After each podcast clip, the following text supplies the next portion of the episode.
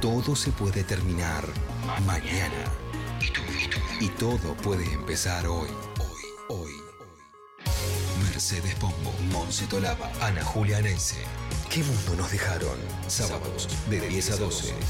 93 Nacional Rock. Volvimos, volvimos y ahora tenemos una gran entrevista. Ana, ¿nos querés contar un poco? Les quiero contar un poco. Bueno, hace un poco más de una semana vimos una noticia en el portal Bichos de Campo eh, que se vincula a esta problemática que venimos hablando eh, en, en este programa de la mala aplicación de los agroquímicos. Bueno, ¿qué regulación diferenciar hay por provincia o por municipio, incluso a veces en relación a este tema?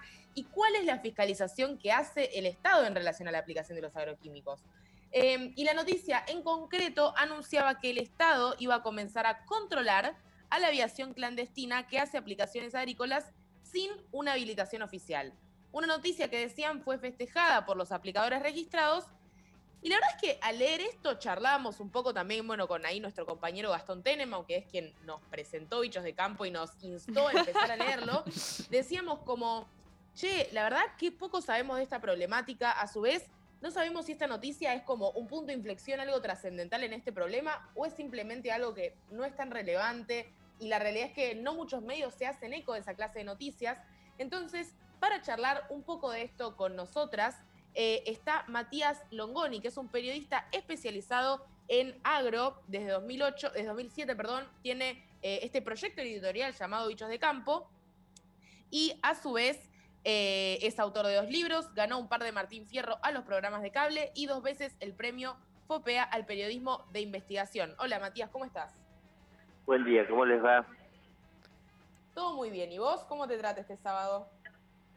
Bien, en realidad se me complicó la mañana porque estaba volviendo de Reconquista en el norte de Santa Fe y el, el micro llegó mucho más tarde de lo debido, pero bueno, aquí estamos en la terminal de Zárate eh, parando para hacer la nota. Ah, tremendo. Bueno, te agradecemos muchísimo por tomarte el tiempo. No, todo eh, bien. Un placer para mí. Y, y, lo primero que te queríamos arrancar preguntando es, primero eso, ¿de qué va esta noticia? ¿Cuál es la situación hoy de los aplicadores agrícolas y qué implicaría esto de que un aplicador sea clandestino o no registrado?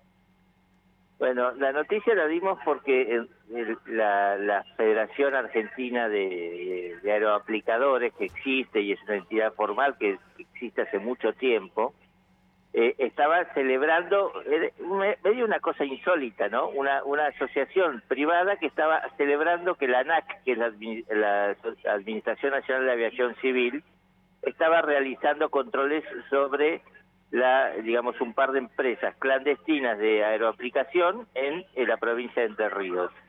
Eh, si uno no conoce el contexto, dice, bueno, qué raro, están festejando que los controlen, pero la verdad que desde hace mucho tiempo existe una pulseada entre este sector de la, de la aviación agrícola, que está bien constituido, que trata de hacer las cosas bien, aplicar buenas prácticas agrícolas, eh, y digamos un, un, sector muy grande de aeroaplicadores que no está ni siquiera inscripto, que, que, que, qué sé yo, que son productores que se compran su avión particular, capaz de hacer aplicaciones al margen de las normas. Y entonces, eh, eh, lo insólito de esta noticia es que los, los que estaban bien inscriptos festejaban que se controlan los mal inscriptos. La verdad que nosotros que hemos hecho un par de programas sobre aviación agrícola y hemos hablado bastante con este, este sector, eh, desde hace rato notamos la preocupación de los aviadores bien inscriptos porque el Estado no controla a la aviación este, no inscripta, no regulada, que puede hacer las cosas clandestinamente. Eh, y, y, parece una, una cosa media loca escucharlo así en el siglo XXI, pero la verdad que la Argentina tiene unos 1.500 avioncitos que están en condiciones de hacer aplicaciones o otras actividades agrícolas, de los cuales menos de la mitad está registrado. Eh, y, y, entonces ahí uno dice, ¿de quién es la culpa? Bueno, son culpas compartidas entre el que prefiere hacer las cosas al margen de las normativas, que cada vez son más exigentes, que cada vez son más costosas, que que, cada vez, este, digamos, pero pero no es muy distinto lo que pasa en cualquier otro sector, qué sé yo, en todos lados la Argentina tiene una economía informal o en negro muy grande y, y en el caso de los avioncitos aplicadores también existe esta situación y lo insólito era que, la ANAC, eh, digamos, la autoridad a cargo de controlar, controlaba, recién ahora empezaba a controlar, y bueno, esperemos que siga, digamos. Yo estoy muy pendiente porque además siento que es el deseo de los de los que hacen bien las cosas, de que se controla a los que hacen mal las cosas. Claro, un poco para contextualizar lo que estaba contándonos Matías Longoni, digamos, esta problemática, eh, para quienes no escucharon el programa anterior, ¿no? Esta problemática que muchas veces es una bien relevante en el ambientalismo que tiene que ver con, bueno, los efectos no solo ambientales, sino ya directamente sobre poblaciones en Argentina que tiene la mala aplicación de agroquímicos o agrotóxicos, incluso como lo llaman algunos. Eh, que eso, que tiene directamente impactos sobre la salud de las personas, que ha habido eh, instancias llevadas a juicio, que se han abierto investigaciones al respecto. Y justamente cuando estábamos discutiendo eh, la semana pasada, bueno, ¿qué pasa con esto? ¿Qué es lo que falla? No hay regulación, no hay fiscalización. Vos acá lo que nos estarías diciendo, Matías, es que desde tu perspectiva, lo que falla, una de las mayores fallas de, este gran, de esta gran problemática, es el tema de la fiscalización en el territorio nacional de la normativa eh, que existe, ¿no?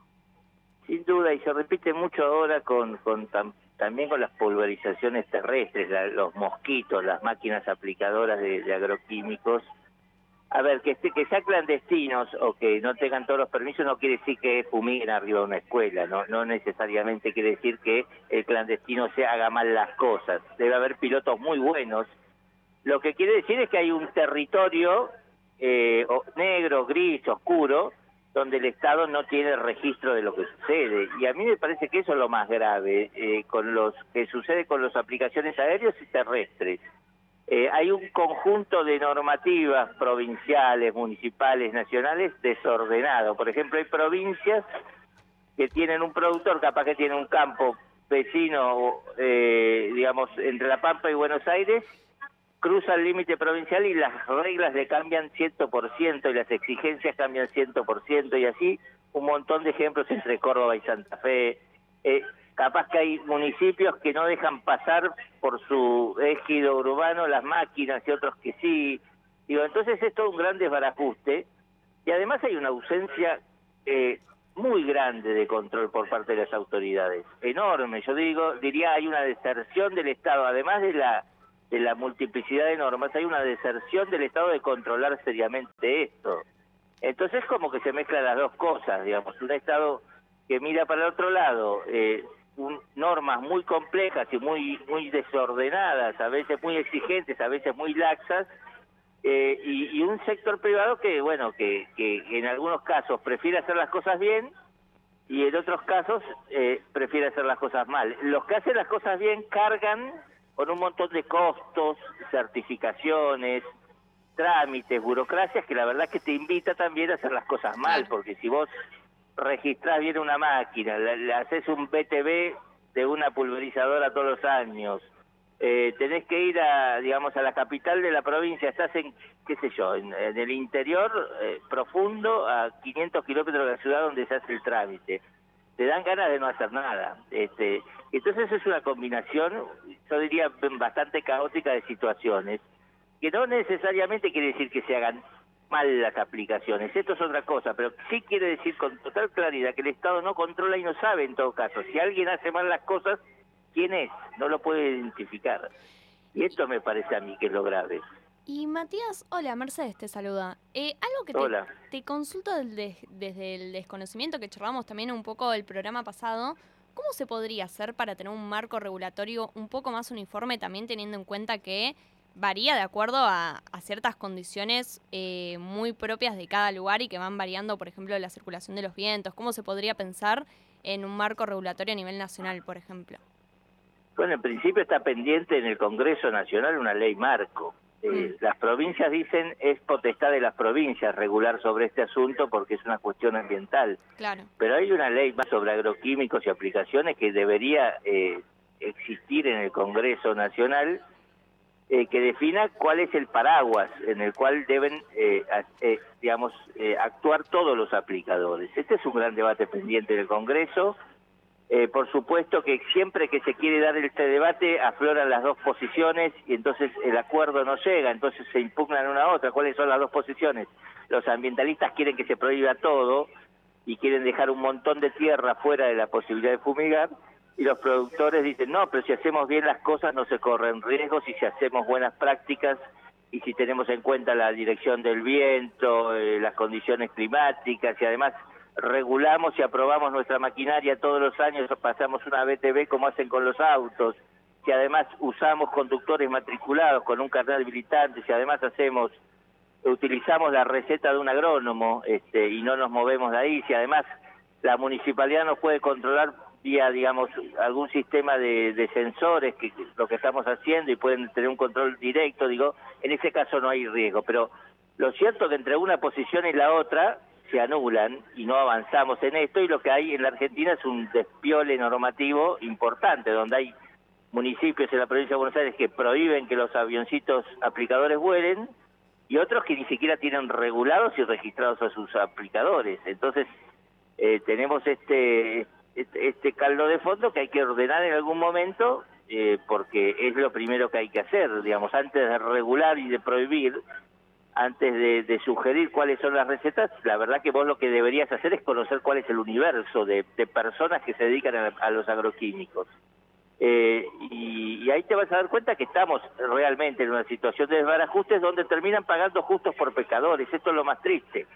Cuando los sacan un comunicado diciendo festeje, festejamos que la ANA que esté controlando a los clandestinos, están diciendo estoy podrido de ser el, el, pato de la boda, que los controles me caen siempre a mí, que tengo los papeles en orden, que pago los impuestos, que, que verifico, verifico todo. Entonces, eh, es como un pedido desesperado también de la gente que hace bien las cosas y que trata de ajustarse las reglas respecto de los que se cansan, eh, digamos, o, de lidiar con el Estado o, directamente deciden hacerlas al margen de las reglas. Esto esto es muy frecuente en el sector agropecuario, tristemente argentino, digamos, pero es muy frecuente. Yo no tengo por qué callarlo, digo, me parece que es uno de los grandes problemas, además para los que quieren hacer bien las cosas, porque finalmente si alguno eh, decide eh, fumigar sobre una escuela que está teniendo clase, eh, la verdad que la imagen, los que pierden eh, son todos, la imagen del sector se va al demonio y,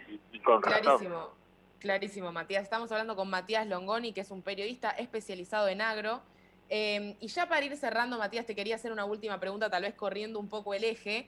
Y pasando a preguntarte, hablando de, bueno, temas que generan posiciones polares, escuchamos recientemente esta noticia de la aprobación por parte de Brasil del trigo HB4 y que de alguna manera también se vincula a este tema porque, bueno, para quienes no sepan, es una semilla transgénica que además es resistente a un herbicida, el glufosinato de amonio, motivo por el cual existe un cierto rechazo. Pero también lo que te quería consultar es que en relación a que no solamente hubo un rechazo en principio por parte de eh, sectores ambientalistas, sino también de la cadena del trigo local, puede ser. ¿Querés contarnos un poco cómo ves ese escenario en relación al HB4 y las disputas, digamos, eh, al interior de nuestro país en relación a su aprobación o no? Eh, sí, claro, bueno, hay un rechazo vehemente, te diría que además eh, la causa del problema no es la resistencia ambientalista, eh, sino el rechazo de toda la cadena de comercialización triguera. A ver, el productor cosecha un trigo, lo entrega a un acopiador que lo almacena, después lo mandan a puerto, en el puerto hay un exportador que lo acondiciona o un molino que nos prepara la harina para nosotros. Entonces, toda esa cadena comercial está diciendo ojo porque el HB4 puede ser muy lindo, es un desarrollo tecnológico interesante, eh, tiene el gen de resistencia a un herbicida como tiene la soja de RR con el glifosato, este, este trigo resiste al glufosinato de amonio que es otro herbicida, pero además tiene un gen de desarrollo argentino, industria nacional, que es la resistencia a la sequía, aguanta más una situación de estrés hídrico. Entonces esto para los productores es muy bueno porque si no llega, si no llega a llover no pierden todo el cultivo. Eh, esta innovación, sin embargo, que coloca a la Argentina en una buena posición, digamos, un país que hace su propia eh, transgénesis, es rechazada por la cadena porque eh, ningún país del mundo lanzó hasta ahora un trigo transgénico. ¿Y esto con qué tiene que ver? Eh, con el rechazo de los consumidores en general la percepción de que el trigo no debe ser modificado. ¿Por qué? Porque es un alimento de consumo humano directo. Eh, porque el trigo se convierte en harina y la harina se convierte en pan y eso va a nuestra boca directamente. Hasta ahora los transgénicos eh, tienen, digamos, digamos, un destino industrial, te diría, o forrajero. El, maíz se usa para hacer carne, la soja se usa para hacer aceite, y uno pierde la percepción de que son transgénicos. Pero con el trigo hay un, un despelote mayúsculo, hay ahora eh, reuniones muy intensas. Ayer hubo una en el Ministerio de Agricultura para tratar de evitar que ese trigo transgénico se mezcle con el convencional, justamente porque la cadena triguera está rechazándolo por temor a que si hubiera una contaminación, Argentina tuviera problemas para exportar trigo o problemas con sus propios consumidores. Entonces, es como una situación confusa, pero muy clara, digamos, en términos de que un, un desarrollo argentino no es aceptado por la propia cadena comercial argentina. Eh, y bueno, este, en principio no está aprobado para sembrar en la Argentina, pero se ha sembrado sobre 50.000 hectáreas. Eh, ¿Para qué? La empresa Bioceres hizo convenios para tener semilla disponible eventualmente si se lo aprueban. Y la aprobación está condicionada a que Brasil finalmente termine de aprobarlo. Si Brasil, que es nuestro principal comprador de... Perdón, sí. No, que ahora lo que aprobó Brasil es la harina, pero todavía no, estaría como autorizado 100% el trigo HB4. No, no, por ahora no está autorizado, eh, está autorizada solo la harina, es medio una... La aprobación brasileña quedó a mitad de camino, te diría, pero no es suficiente para que el gobierno argentino considere que Brasil lo apruebe, con lo cual lo que está sucediendo ahora es que tenemos una situación de que tenemos eh, de que hay 55 mil hectáreas que se están empezando a cosechar en ese momento, porque el trigo se empieza a cosechar ahora y hasta enero hay cosecha, va bajando de norte a sur la cosecha, eso, ese trigo ahora se va a almacenar cuidadosamente, se van a limpiar, el, el, Estado está controlando a full por, por la preocupación esta de contaminación que existe, que, que que se limpien las cosechadoras, que un camión no vaya a trasladar una espiga, porque una espiga que aparezca en un barco, qué sé yo, en Indonesia, te hacen un análisis este, y aparece que tiene contaminación con el HB4 que no está autorizado en Indonesia, flor de bolonqui porque el barco tiene que volver. Este, y esto es mucha plata en juego, digamos, cada barco que sale de Argentina carga más o menos 10 millones de dólares en trigo, entonces es muy riesgoso todo y está todo muy atado con alambre. Entonces, la urgencia ahora es evitar esto, mantener preservado y separado el trigo transgénico que se sembró para hacer semilla y bueno, y esperar a ver qué pasa y cómo se destraba. Yo creo que es muy difícil que se destrabe porque la resistencia también existe en Brasil, Brasil que es nuestro principal cliente de trigo. esa resistencia también, ¿no? Como en Europa está muy fuerte esa idea, o sea, es, es si se quiere algo más filosófico eh, y más del de la idea esa del ser humano de no querer consumir transgénicos, digo, más allá de, eso, de lo que podemos decir en términos científicos, creo que trasciende un poco incluso esa esfera y se vuelve un fenómeno. Es muy cultural, es muy cultural. Es, la palabra transgénesis tiene rechazo en los consumidores y esto es lo que está leyendo la cadena comercial. Entonces, Argentina tiene un excelente trigo, una cosecha que va a ser muy buena este año. De toneladas, vamos a consumir los argentinos 6 o 7. ¿Para qué vamos a poner en riesgo el negocio de exportación de las otras 14 o 15? Este es un poco el razonamiento. Eh, y, bueno, y tiene cierto sentido. También tiene sentido la otra posición, cierta razón la otra posición, que dice yo, mira, estoy inventando un trigo que resiste la sequía, mira qué maravilla. Es argentino, lo hizo el CONICET, eh, ¿por qué no lo aprobamos? Bueno, los dos tienen cierta parte de razón, pero la verdad que estamos envueltos en un medio de un escandalete eh, y esperemos que no suceda nada. Por lo pronto el Estado intervino y, toda la cadena está muy preocupada para que no suceda y no haya contaminación hasta que se defina la cuestión de fondo, que es si vamos a aceptar ese trigo o no lo vamos a aceptar. Mm. Clarísimo, Matías. Bueno, te agradecemos muchísimo, muchísimo por haberte pasado por el programa de Qué Mundo nos dejaron. Siempre muy interesante tu posición. Eh, hablamos con Matías Longoni, periodista especializado en temas de agro. Te mandamos un beso y bueno, de vuelta muchas gracias por hacerte el tiempo ahí en Zárate. Un beso, chao.